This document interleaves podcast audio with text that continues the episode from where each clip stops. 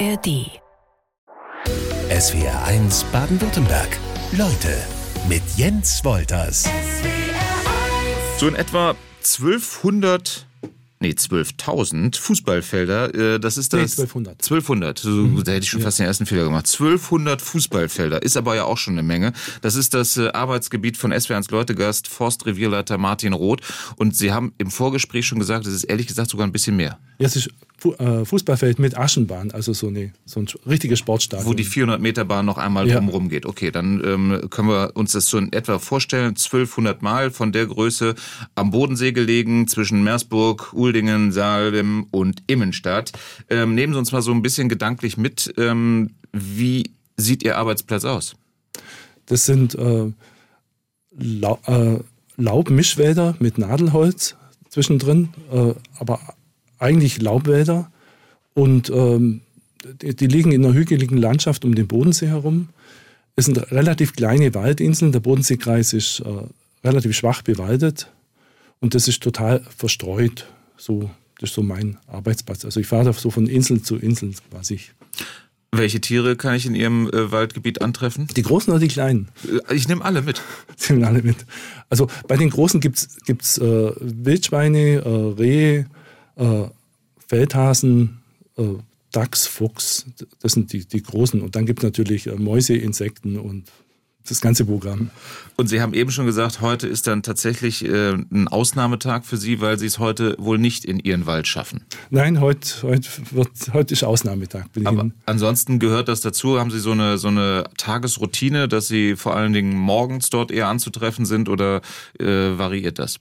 das variiert, das hängt sehr davon ab, wie die, die Arbeitsanfall draußen ist oder wo ich gebraucht werde. Ob ich den Tag selber gestalten kann oder ob ich, äh, weil irgendwas passiert ist, fremdgesteuert bin. Ja. Aber ein Büro haben Sie auch. Im Büro habe ich auch und da verbringe ich, denke ich, so ein Drittel meiner Zeit. Okay, das ist doch mehr, als man sich so in der ähm, Klischeevorstellung ähm, oder im Klischee vorstellt. Der aktuelle Regen, wir haben es eben schon gesagt, heute auch wieder gewittriger Regen. Äh, Sie reißen fast vor Freude die Arme hoch, ähm, ist aber immer noch zu wenig, oder? Der, der bringt Entspannung mit der Hitze, aber der, der äh, schafft es nicht bis in die Grundwasservorräte, sondern der wird oben verbraucht. Das habe ich mich nämlich immer gefragt, weil wenn ich hier den Boden sehe, ob bei mir im Garten oder im Wald, äh, dann, dann weist er Risse auf und wenn es dann regnet, schießt es doch durch. Dann dachte ich, würde es irgendwie in die tieferen Gegenden vordringen. Äh, man muss sich das so vorstellen, das sind wie zusammengeklebte Poren. Ähm, also wenn man eine Matratze kauft, ist die so zusammen vakuumiert, Ja. kriegt man die geliefert. Und dann, wenn man die aufschneidet, dann äh, quillt die auf. Nur dieses Aufquellen braucht, da braucht der Boden zehn Tage dazu, bis diese Poren, die zusammengeklebt sind, wieder sich so aufquellen und öffnen, dass das Wasser in diese Poren fließt und dann quasi da unten ein riesiger Schwamm ist, der das Wasser hält. An welchen Stellen merken Sie es in Ihrem Wald, ähm, dass es einfach zu trocken ist? Äh, vor allem mit den Weißtannen. Das sind Bäume, die äh, Pfahlwurzler sind, die das Wasser aus den Tiefen holen und die gerade diese Niederschläge jetzt überhaupt nicht äh, kompensieren können. Und die großen alten Bäume, die, die sterben einfach ab. Die werden plötzlich rot und sind dann tot, weil die trotz Regen das nicht schaffen, weil die ihr Wasser aus der Tiefe holen müssen, weil die so konstruiert sind und, und da hat's nichts und dann sind sie aufgeschmissen. Wie viele von diesen Weißtannen haben Sie? Also Pi mal Daumen. Sicher 10 Prozent. Als Förster aus Leidenschaft bezeichnet sich SWRs Leutegast Martin Roth. Äh, wann begann diese Leidenschaft eigentlich? Schon so im Kinder- und Jugendalter? Nein, überhaupt nicht. Sie Ich sind hat- Stadtkind gewesen? Ich, also zwar Lindau ist keine Riesenstadt, aber ich bin Stadtkind. Ich konnte äh, Tannen und Fichten nicht unterscheiden äh, und habe mir während meiner Bundeswehrzeit, ich hatte damals schon einen Studienplatz Chemie, in Chemie und habe gemerkt, nein, ich will nicht das ganze Zeit drin sitzen Im Job. Labor stehen? Und habe dann geguckt, was gibt es überhaupt und bin dann so ganz sachlich bei, bei Förster am Schluss gelandet. Ja. Aber wenn Sie vorher nicht so den, den Bezug zum Wald hatten, wie, wie landet man dann beim Förster? Ja, ich wollte draußen sein. Ich habe gemerkt, das draußen sein tut mir gut. Das, das, und das was machen und, und so, eine, so eine Zwischenposition haben zwischen äh, Technik, ich bin sehr technikaffin, und, und mit der Natur zu tun haben. Das, so habe ich gesucht.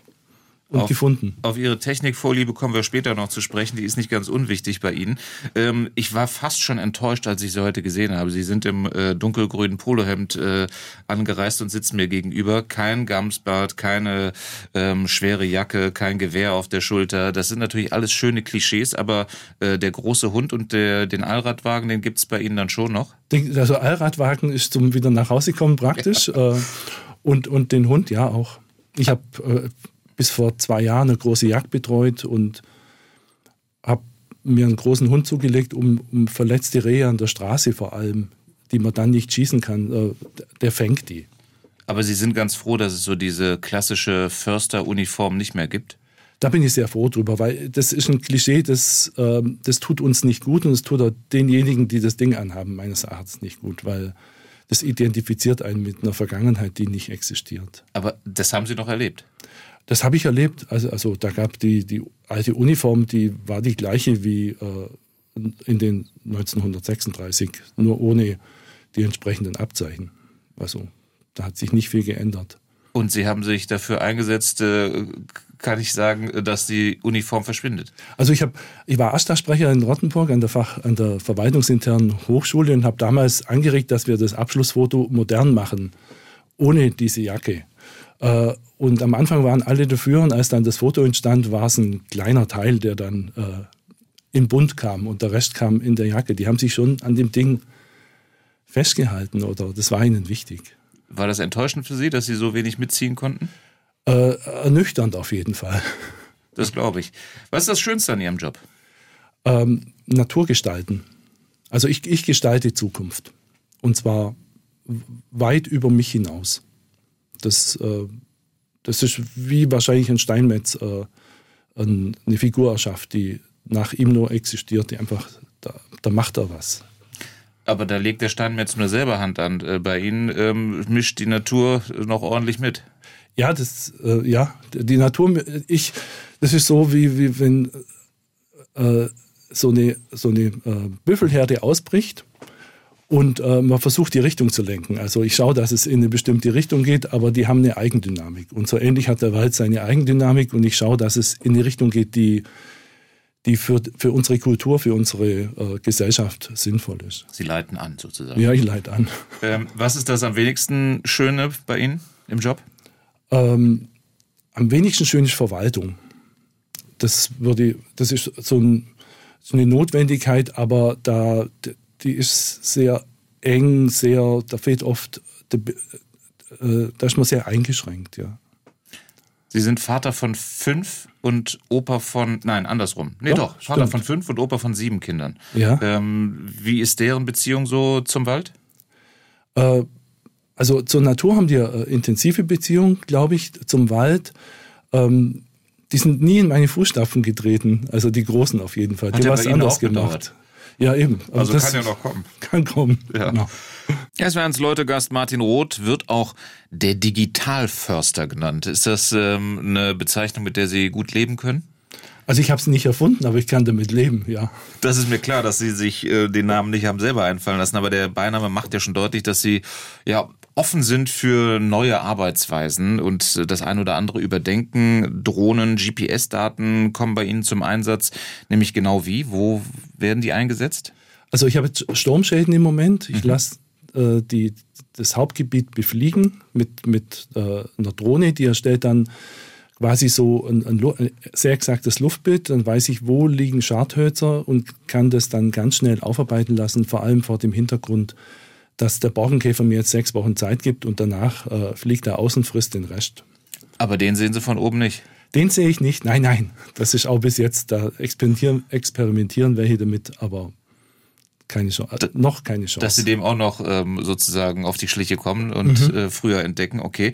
Ähm, wie kann ich mir das vorstellen? Das heißt, Sie haben, äh, fliegen Sie die Drohne selber oder müssen Nein. Sie ein Unternehmen äh, engagieren? Das, das ist da immer Profis engagieren. Das heißt, das ist ein Unternehmen, die befliegt mir das, die hat eine Drohne, die kostet das System 12.000 Euro. Okay, die wollen äh, Sie auch gar nicht lenken. Nee, die will ich nicht lenken. Ja. Die ist einmal abgestürzt, wir haben sie gesucht, das wirst nervös. Äh, und die befliegen mir das und äh, die machen sogar, dass sie mir die Bäume markieren und dann schicken die mir das auf mein äh, GIS-System Und dann sehe ich, wo ist was zu tun und kann entsprechende Maßnahmen ergreifen. Das heißt, Sie haben dann Ihren Wald eingeteilt in ein Koordinatensystem und sehen bei, jetzt ganz platt gesagt, E4, da sind drei Bäume. Das ist ein ähm, Flurstück, das gehört vielleicht Ihnen und da sehe ich, da liegen fünf Bäume und dann rufe ich Sie an und sage, äh, Herr Wolters, jetzt müssen Sie was unternehmen oder soll es ich für Sie machen? Okay. Und dann ähm, ist die häufigste Antwort, machen, machen Sie es doch. Ja. ja, genau. Gut, okay, das, das, das ist die Drohne, die GPS-Daten dann? Äh, die brauche ich ja, damit ich es wiederfinde, dass ich exakt auf dem Flurstück bin. Mhm. Aber mit den GPS-Daten mache ich noch viel mehr. Ähm, die Maschine fährt, äh, arbeitet ihre Bäume auf und weiß, dass sie ihre Bäume aufgearbeitet hat. Und äh, das ist ja nicht nur ein Flurstück, sondern es sind viele nebeneinander.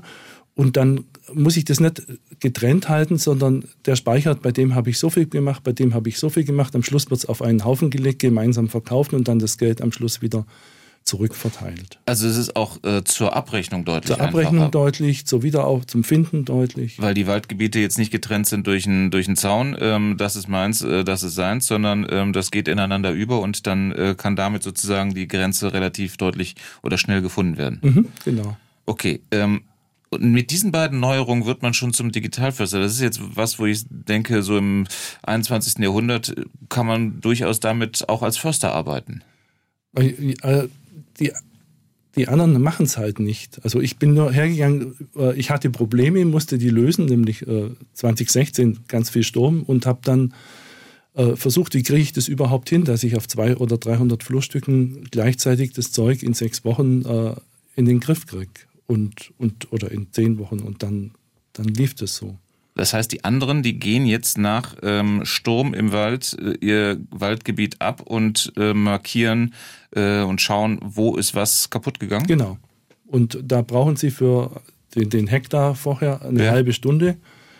Und äh, das, wenn sie da 1000 Hektar abgehen, ist das, äh, sind das 500 Stunden. Das ist eine Lebens also das ist ein schon Drittel von der Jahresarbeitszeit. Ja, das stimmt. Also es liegt jetzt nicht daran, dass die nicht so gut zu Fuß sind, sondern sie sind einfach cleverer. Oder ich habe mehr Probleme. Ach so, okay, das kann natürlich auch sein. Ähm, Gibt es denn auch bei einigen die, die Ansage dann ihrer Kolleginnen und Kollegen, die sagen, ach, das brauchen wir nicht, das haben wir noch nie so gemacht? Ähm, ja, das gibt's, wobei ich merke, ich habe jetzt Anfragen gekriegt von welchen, die es erwischt haben, die gewusst haben, ich mache das und äh, die haben das auch machen lassen. Okay, also es nimmt zu. Es nimmt zu. Und sie werden, äh, das nimmt zu und sie werden weniger belächelt? Ja, genau so. Das ist auch gut so. Wie, wie, können, wie gehen Sie damit um? Ähm, das belächelt ist halt das ist schade, weil es, weil es, ähm, es grenzt dann ja sozial ab. Man, mhm. da, äh, man fliegt so ein Stück aus der Gemeinschaft raus. Und auf der anderen Seite äh, bin ich überzeugt von dem, was ich da mache. Ich mache natürlich auch Fehler bei den Geschichten, das ist normal. Macht ja jeder. Oder gehe in eine Sackgasse rein, die nicht funktioniert. Aber ich finde, mir nutzt es äh, und es macht, hat auch einen gewissen belebenden Faktor für mich. Es ist total interessant, sowas zu entwickeln und an den Start zu bringen. Und dann mache ich das, weil es mir hilft und mir gut tut. Gibt es die, die nächste Idee, wo die Technik bei Ihnen einziehen könnte in Ihrem Job? Äh, da gibt's mehrere, ja. Also wir, zum Beispiel, äh, ich muss die Bäume, die ich normal, wenn wir normal pflegen, durchforsten, markiere ich die Bäume mit einem mit einem roten Farbstrich und wir haben, äh, ich laufe mit der Bodycam durch den Wald und äh, filme mich, während ich rote Striche mache. Und äh, eine KI erkennt, dass ich einen roten Strich gemacht habe, kann ausrechnen aus der Entfernung, wie dick der Baum ist und was für eine Baumart das ist. Und dann kann ich planen, äh, äh, wie viel Holz mache ich da? Also was, was kommt da raus, wenn die Maschine oder der Waldarbeiter nachher da durchläuft? Das heißt, ähm, dass die, ähm, die KI, wie Sie sagen, äh, gleich schon ähm, das Holzmaß berechnet oder was? Zumindest eine grobe, also eine ordentlich, also eine relativ nahe Schätzung hinkriegt, ja. Okay. Gut, KI im Wald. was ist denn so von Ihrem Berufsbild aus den vergangenen Jahrzehnten noch übrig geblieben? Irgendwas, was da, immer gleich bleibt? Äh, wir, wir, wir, äh, wir pflegen Wälder, schauen, dass die, die richtigen Baumarten äh, wachsen, dick werden. Äh, wir nutzen Holz, äh, wir, wir produzieren große Mengen Holz und wir pflanzen nach oder ziehen also Jungwald nach. Also diese, diese Nachhaltigkeit im Wald, den Wald nutzen und gleichzeitig pflegen, das ist geblieben, da hat sich nichts geändert. Den Förster von heute, den haben wir eben schon in S-Fans Leute so ein bisschen uns beschreiben lassen von Martin, Martin Roth, ähm, Revierförster vom Bodensee. Mhm. Wenn wir, äh, da war ja wahrscheinlich auch schon viel dabei, was für viele Kolleginnen und Kollegen ähm, der Förster der Zukunft ist, wenn sie mit, mit Hightech ähm, den Wald bearbeiten. Ähm, wie sieht denn wohl Ihr Job in Zukunft aus? Was meinen Sie, was noch alles dazukommt? Ich glaube, der Schwer, ob, ob viel dazukommt, das weiß ich nicht, ob was dazukommt. Aber der Schwerpunkt wird werden, äh, diese Wälder klimastabil äh, zu kriegen oder klimaresistent, also mit diesen, mit diesen warm-kalt-Situationen, also mit diesen Extremwettern ja. besser zurechtzukommen. Das heißt, ähm, dass ganz andere Baumarten ähm, eine Rolle spielen werden, als das aktuell der Fall ist. Dass Sie technikaffin sind, ähm, äh, ist ja jetzt schon ein Vorteil für Sie. Müssen Sie das, muss der Förster der Zukunft noch technikaffiner sein? Aber noch wahrscheinlich schon, weil, weil das, äh, da kommt man nicht drum rum. Das, das, ist die, das ist so, wie wenn Sie heute ohne Handy leben wollen. Das ist Quatsch. Das äh, geht vielleicht, aber nur sehr mühsam. Und ja. so ist da auch.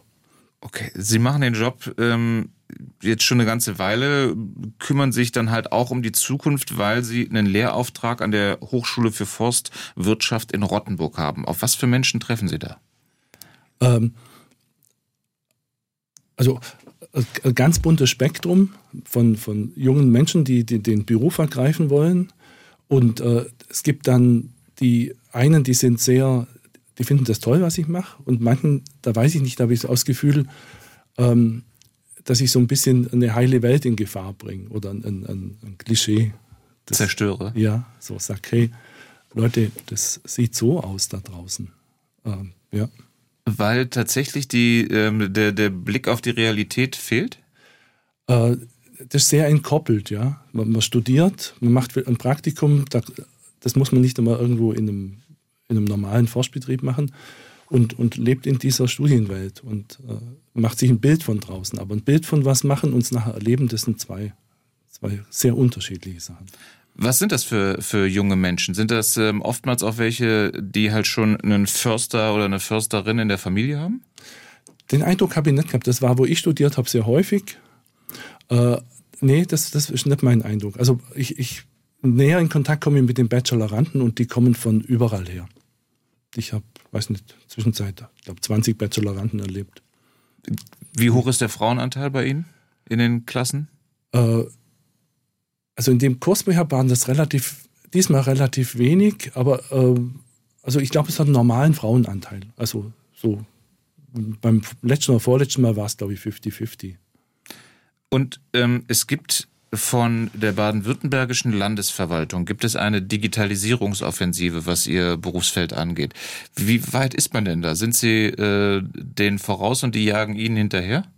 Ob die mir hinterherjagen, weiß ich nicht, aber äh, also ich glaube, vom Umsetzen bin ich, bin ich denen ein Stück voraus, weil, weil ich, ich, ich bin im, wie nennt man es, im Bottom-up entwickeln. Also ich habe unten ein Problem ja. und dann, dann schaue ich, wie ich eine Lösung hinkriege. Während äh, wer von oben runter überlegt, der, der, der geht ganz anders vor und geht viel grundsätzlicher vor. Und natürlich müssen die dann versuchen, dass sie alle mitnehmen im ganzen Land, während ich kann hergehen und eine Lösung, die bei mir vor Ort super funktioniert, äh, etablieren. Geht man denn mit Ihnen in den Austausch? Äh, wenig, sehr wenig, weil die, die haben sich sehr festgelegt auf ein, auf ein Programm und äh, das sehr wenig möglich macht und die sehen, die sehen überall Restriktionen und, und ich bin, glaube ich, für die ja, die einen vielleicht ein bisschen der Spinner und für die anderen äh, ja, eine Herausforderung. SWRs Leutegast Förster Martin Roth hat schon deutlich gemacht, der Regen der vergangenen Tage, Wochen, der ist zu wenig für den Wald. Einen richtig verregneten Sommer wünschen Sie sich eigentlich. Da machen Sie sich jetzt nicht so richtig viele Freunde mit, ne? Ja, ganz sicher. Also alle, die vom Urlaub äh, am Bodensee äh, bei schönem Wetter träumen und mit kleinen Kindern unterwegs sind, äh, da machen wir ganz sicher keine Freunde. Das stimmt. Haben Sie denn noch Hoffnung, dass es mal eine solche Abkühlung gibt, die sich über ja, Monate zieht? Also wenn die, die Prognosen recht haben, würde ich sagen, nein. Es, sieht so aus, wie wenn das unwahrscheinlich ist. Wenn das die Ausnahme gibt, so wie es früher Ausnahmesommer gab. Äh, die besonders heiß waren. Besonders, ja, genau. Ja, müssten wir dann jetzt mal einen haben, der verregnet ist. Was wäre mit einem verregneten Winter? Wäre noch besser.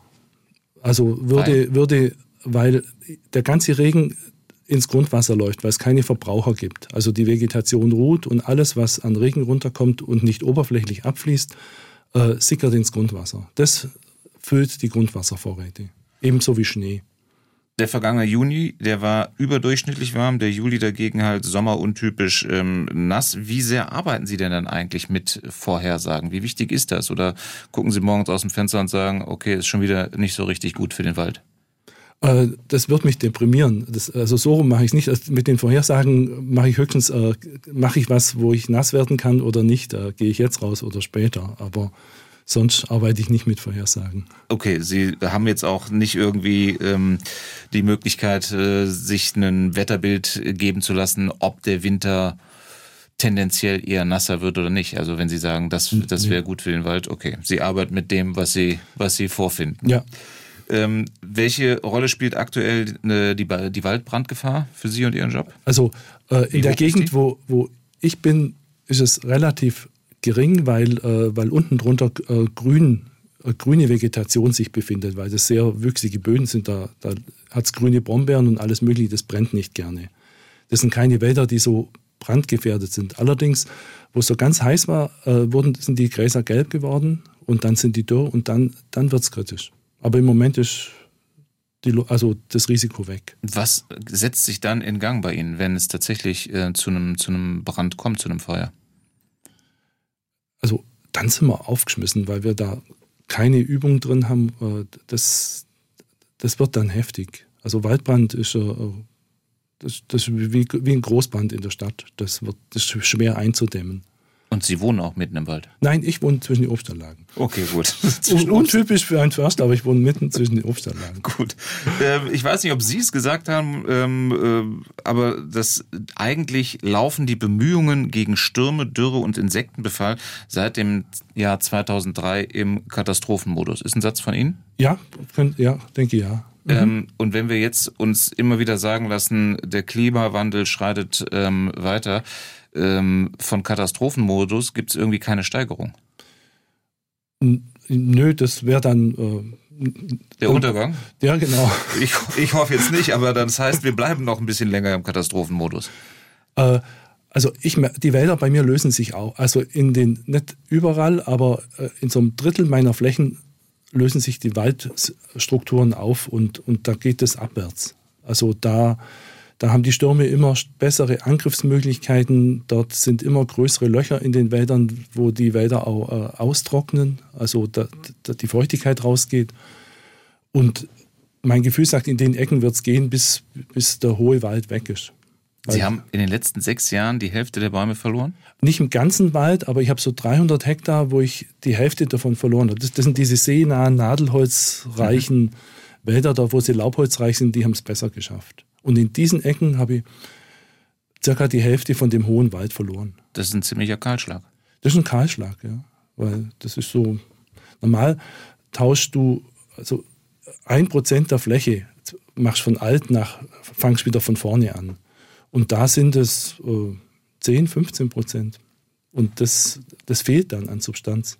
Förster Martin Roth vom Bodensee ist weiter zu Gast in SWRs Leute. Ja, wie wird wohl der Wald der Zukunft aussehen? Wir haben eben schon mal so beschrieben, ähm, wie bescheiden die Lage aktuell ist äh, und dass man sich umstellen muss, liegt wohl auf der Hand. Ja, also der, der Wald der Zukunft. Also ich kann es am besten über meinen Wald sagen. Also dort, wo jetzt nadelholzreiche Wälder stehen, äh, vor allem in den niedrigen Lagen, wo es warm, wo es besonders warm ist, äh, da werden die hohen Wälder verschwinden. Und das wird einige Jahrzehnte brauchen, bis die wieder da sind. Und der wird aus anderen Baumarten bestehen. Werden wir das noch erleben? Mhm. Ein Stück weit schon, aber wir müssen halt dann schon 80 werden oder so. Hatte ich vor zumindest, ja, okay. Ähm, aber das heißt, Sie suchen dann gerade nach äh, Baumarten, äh, die hitzeresistenter sind als die, die Sie jetzt im Wald stehen haben? Ja, genau. Und, und, und probier die aus, funktioniert es, äh, kommen die hier zurecht und, und wie entwickeln die sich? Wo schauen Sie da? Nach Nordamerika, Südamerika? Also Nordamerika ist super, weil die heiße Sommer und kalte Winter haben. äh, durch diese äh, äh, durch die Rockies, die nach, von Nord mhm. nach Süd verlaufen, äh, und ein Stück äh, Mittelmeerraum.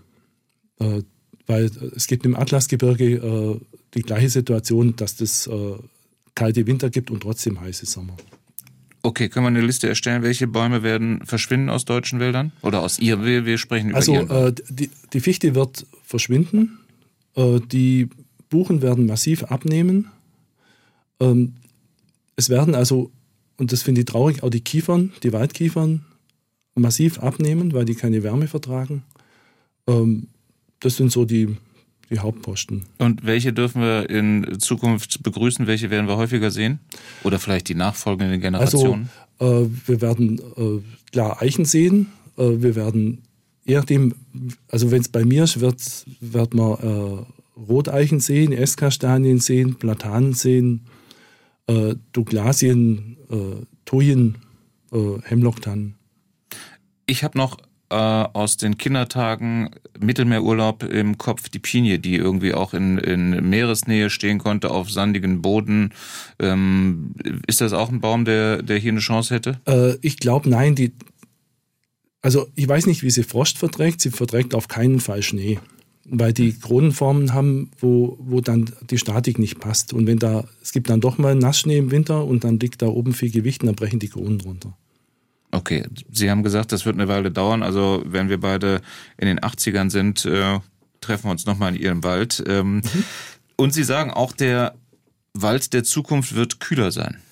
Dadurch, äh, dass er einmal sozusagen gewechselt werden muss, automatisch. Wärmer. wärmer. Äh, wird, wird wärmer sein, Entschuldigung, wärmer, wird wärmer sein. Wärmer, ja. Weil, weil äh, in diesen hohen Bäumen äh, entsteht ein Innenklima, das kühl ist, da bleibt die Feuchtigkeit äh, drin und die Wärme äh, draußen. Und wenn Sie durch den Jungwald laufen oder durch den niedrigen Wald, dann ist der Effekt nicht da. Und damit äh, haben Sie Hitze. Also dann ist es eher wie ein Spaziergang in, im Mittelmeerraum im Wald. So, und wie gehen wir das jetzt an? Ähm, äh, nach, für, nach und nach ähm, oder müssten wir eigentlich auf einen Schlag das angehen? Dass also, wir den, dass ich, wir den Baumbestand glaub, wechseln. Ich glaube, also mein, ich, würd, ich bevorzuge, äh, viel zu machen. Nicht zaghaft äh, vorzugehen, sondern möglichst, möglichst mit schnell äh, mit möglichst viel von diesen äh, klimaresistenten oder klimastabilen Baumarten vorgehen. Dass man auf die sichere Seite kommt. Sind Sie damit alleine mit der Meinung? Also äh, die Basis draußen, das ist gemischt. Also diejenigen, denen es den Wald unter den Fingern zerbröselt, die denken, glaube ich, ähnlich wie ich. Äh, die, die noch ein, äh, das Problem noch nicht haben, weil sie in kühlere, höhere Lagen sind, die sind da vorsichtig. Und natürlich gibt es die Schwierigkeit, wir wissen nicht, wie sich diese äh, anderen Baumarten verhalten. Also äh, Gut, mit Rodahin und Douglasie haben wir 100 Jahre Erfahrung, aber es gibt ein paar andere, wie zum Beispiel Platani, da müssen wir noch lernen. Aber wer durch den Schlosspark hier läuft, in Stuttgart, äh, in Stuttgart der es kann nicht so schwierig sein, der die großen Dinger sieht. Es werden uns Leute weiter mit Förster Martin Roth. Sie haben eben schon deutlich gemacht, Sie würden es gerne am liebsten auf einen Schlag haben, dass Sie den Baumbestand in Ihrem Wald äh, ändern könnten. Ähm, ist halt so einfach nicht möglich, ne? Leider nein. das hapert an allen Ressourcen. Dass der Wald der Zukunft ein bisschen besser dastehen würde. Wie, ähm, wenn Sie sich den jetzt malen würden, wie sähe denn Ihr Wunschwald aus mit äh, all dem, was wir über die Zukunft wissen, ähm, steigende Temperaturen?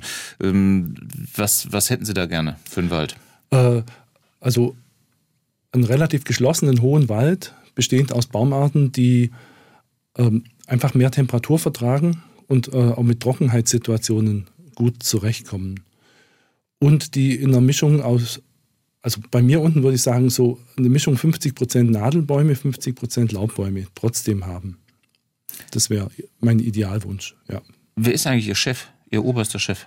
Also mein oberster Chef ist der Landrat, der Landrat des Bodenseekreises. Okay. Ähm, ich frage deshalb, weil ich in der Vorbereitung der Sendung halt dann auch gelesen habe, nach den Dürren 2018, 2019 hat Baden-Württembergs zuständiger Minister Peter Haug umfangreiche und passgenaue Fördermaßnahmen zur Verfügung gestellt, ähm, was die Aufforstung halt angeht.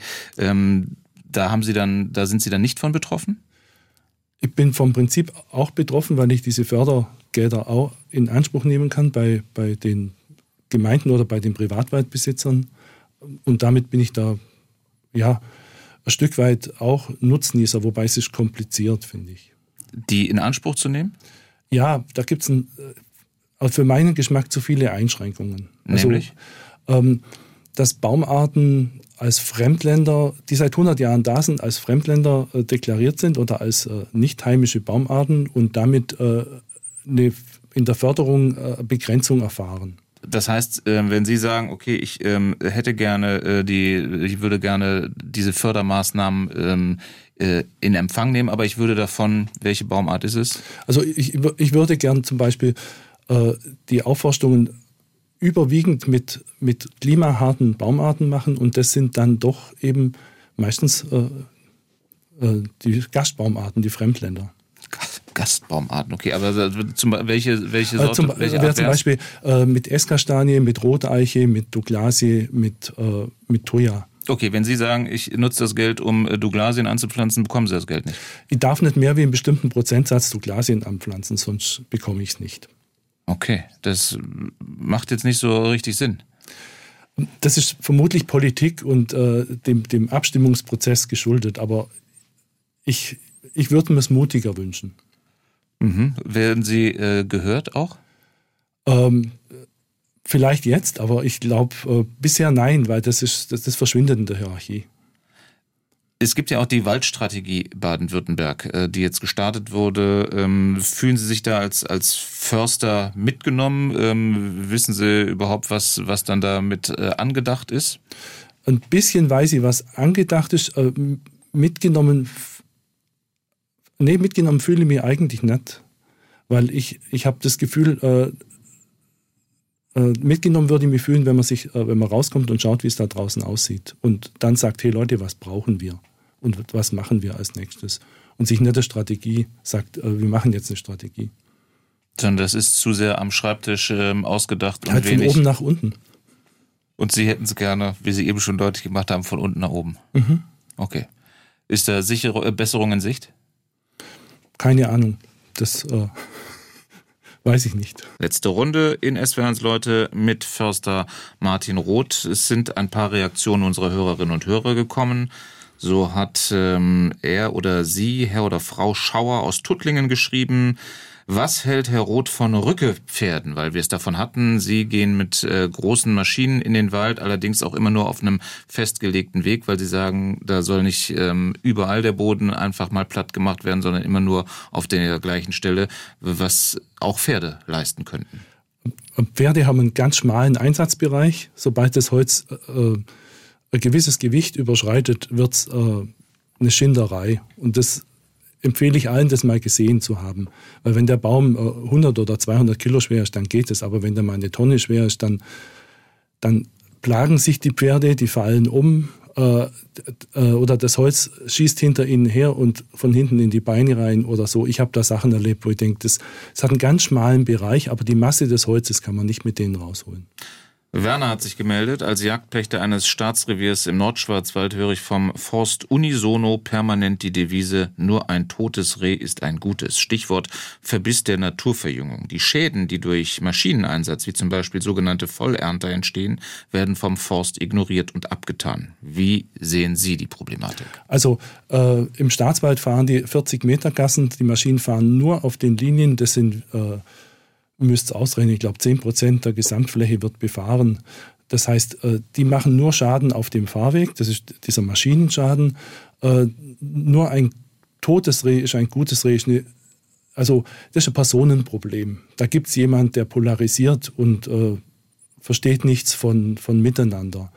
Die Schäden in der Naturverjüngung, das ist wichtig, dass man die gering hält, weil das ist ein, ein, ein Vermögensschaden und das verhindert, dass Wald nachwächst. Aber Jäger können da auch kein Wunder wirken. Also da, da kommt man an bestimmte Grenzen. Ich habe 25 Jahre Staatsjagd betreut. Das, da kommt man ein Stück weit und ab dann ist Schluss. Und deswegen, das muss in einem Miteinander laufen und nicht äh, mit solchen Sprüchen. Das halte ich für wenig hilfreich. Wie ist Ihr Verhältnis in Ihrem ähm, äh, Gebiet zwischen Förster, also zwischen Ihnen und dem Jäger oder den also, Jägern? Also, die Jäger sollten es vielleicht sagen, aber aus meiner Sicht, wir kommen gut miteinander aus bis hin, dass ich, ich leite die Jagdschule der, des, des Jagdvereins und sitze im Vorstand der Jäger und schaue, dass es Ausgleich gibt. Man muss gemeinsam ein Problem lösen und dann muss der eine oder andere federn lassen, das ist normal. SW1-Hörerin Angelika hat sich gemeldet äh, und hat noch einen äh, Vorschlag, was denn ähm, Bäume für die Zukunft in Wäldern angeht und nennt Kiri-Bäume. Klären Sie mich auf, was sind Kiri-Bäume? Das ist Blauglocke. Das ist eine der Baumarten, die am schnellsten, das schnellste Jugendwachstum hat. Die sieht so ein bisschen aus wie, wie die Bohne, die in den Himmel wächst, in irgendeinem so Märchen. Also äh, äh, vor der hat man ein bisschen Angst, dass sie invasiv ist, wobei bei Bäumen habe ich da immer weniger Sorgen, weil die kann man relativ schnell raussägen. Bei mir kommt die aus den Gärten, ich lasse die mitwachsen. Wenn die eine bestimmte Größe überschreiten, dann äh, stockt das Wachstum. Das ist kein Baum für starkes, für, für großes, dickes Holz. Das Holz selber ist sehr nützlich und ähm, ist mit der Alternative. Warum nicht? Weil besser wie kein Wald. Elli hat noch eine Frage. Ähm, soweit sie weiß, benötigen Nadelbäume eher karge, nährstoffarme Böden. Mit dem in unserem Regen enthaltenen Nitrat werden die Böden doch aber immer nährstoffreicher. Kann man da überhaupt innerhalb Mitteleuropas noch Nadelbäume anpflanzen, auch wenn sie wärmeresistenter sind?